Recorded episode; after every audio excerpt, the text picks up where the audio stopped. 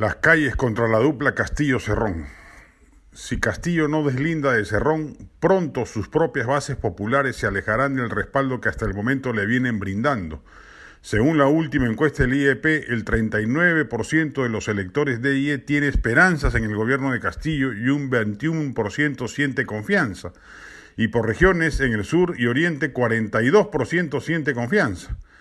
Y respecto de la aprobación al presidente, la medición, hay que decirlo, se ha efectuado antes de que asumiera el mando, el índice global es de 52,5%, pero crece en sectores de IE a 60% y en zonas rurales a 68%.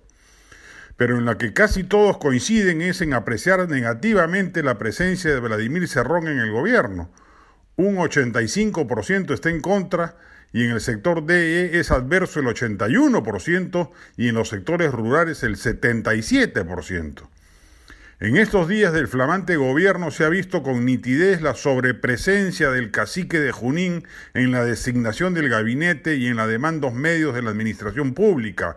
Casi todos los nombrados son serronistas y por si fuera poco ha impuesto como vocero de la bancada de Perú Libre a su propio hermano Valdemar.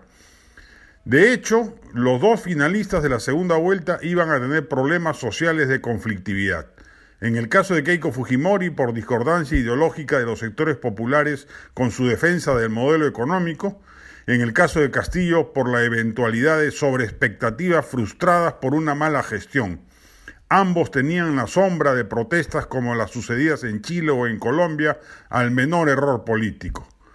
Se está allanando el camino para que prontamente ocurra ello, acicateado por los groseros despropósitos políticos del régimen que al parecer no está en afán de enmendar.